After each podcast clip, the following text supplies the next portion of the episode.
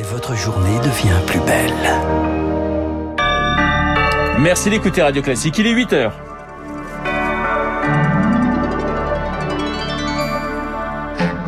La matinale de Radio Classique avec Renaud Blanc.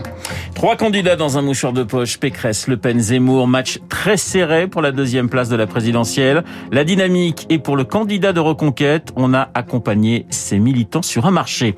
Clap de fin pour la France et ses alliés au Mali. Emmanuel Macron doit officialiser euh, le départ de la force Barkhane dans une heure, la fin de neuf ans de présence française. Et puis, sa chevelure blonde et son habit vert ont marqué notre enfance. Le Petit Prince investit le musée des arts décoratifs. Il fête ses 75 ans cette année. Radio classique. Et elle est beaucoup plus jeune que ses 75 ans. Je veux parler de Lucille Bréau qui vous présente le journal de 8 heures. Bonjour Lucille. Bonjour Renaud, bonjour à tous. À moins de deux mois du premier tour, les tractages s'intensifient sur les marchés. Et à droite, sa bataille ferme entre Marine Le Pen, Valérie Pécresse et Éric Zemmour dans les intentions de vote. La candidate du Rassemblement national donnée à 15% à égalité avec Éric Zemmour. La candidate LR à 16% dans notre baromètre Opinion à Partners pour Radio Classique. Un mouchoir de poche avec la marge d'erreur, mais la dynamique est plutôt du côté d'Éric Zemmour en ce moment. Alors ces militants veulent en profiter. Augustin Lefebvre a suivi une équipe en tractage à Chatou, dans les Yvelines, terre d'élection de Valérie Pécresse.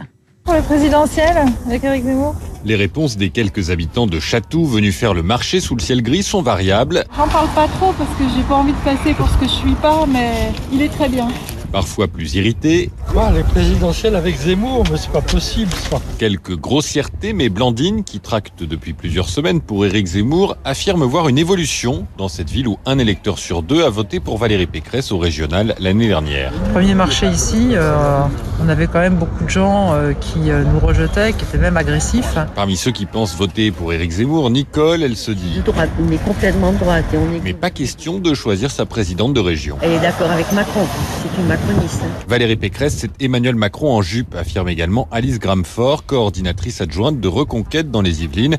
Et ses récentes déclarations n'y changeront rien, au contraire. Elle reprend des idées euh, d'Éric Zemmour puisqu'elle voit que c'est vraiment un sujet, le grand remplacement et le grand déclassement.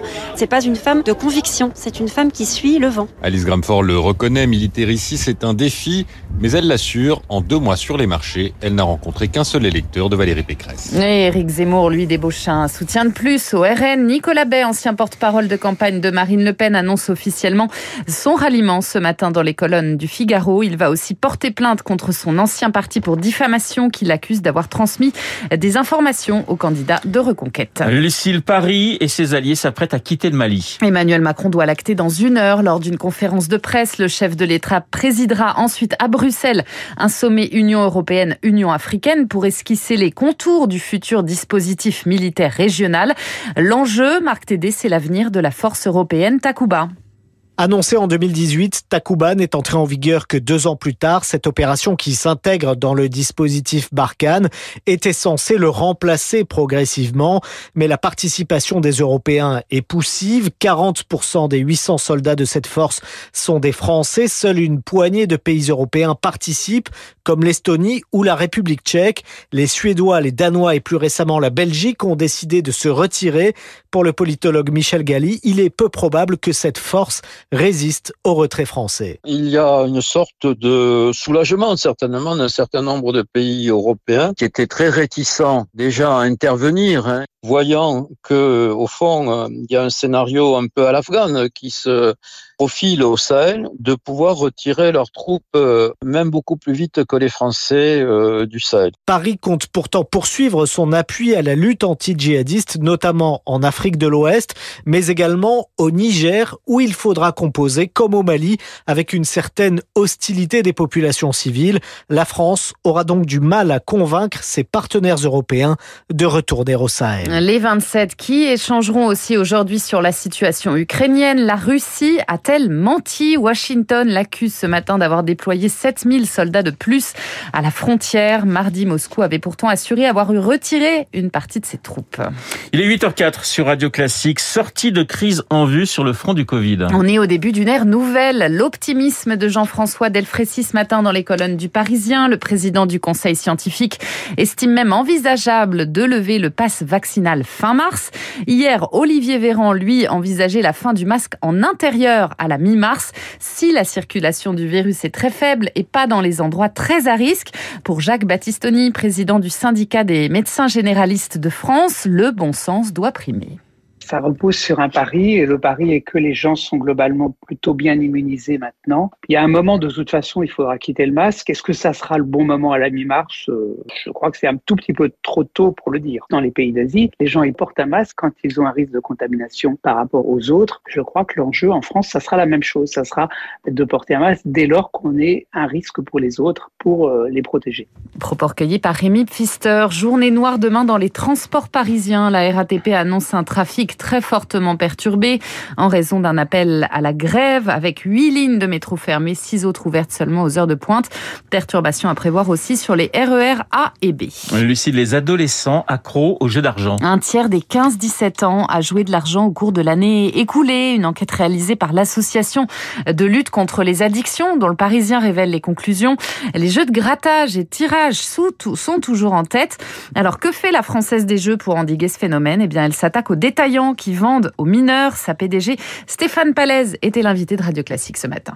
On les sanctionne en suspendant leur agrément pendant une certaine période. Alors en l'occurrence, on va commencer cette année en les suspendant pendant 15 jours, par exemple. 15 jours de suspension, ça veut dire 15 jours de chiffre d'affaires en moins, de mmh. commission en moins. Ça veut dire que c'est très significatif euh, pour un détaillant. C'est pas de gaieté de cœur que je le fais, c'est parce que je pense que maintenant, il faut être absolument tolérance zéro sur ce sujet. Stéphane Palaise, la PDG de la Française des Jeux, au micro de Fabrice Lundi ce matin sur Radio Classique, un entretien à retrouver en intégralité sur radioclassique.fr. Et puis c'est un héros intemporel.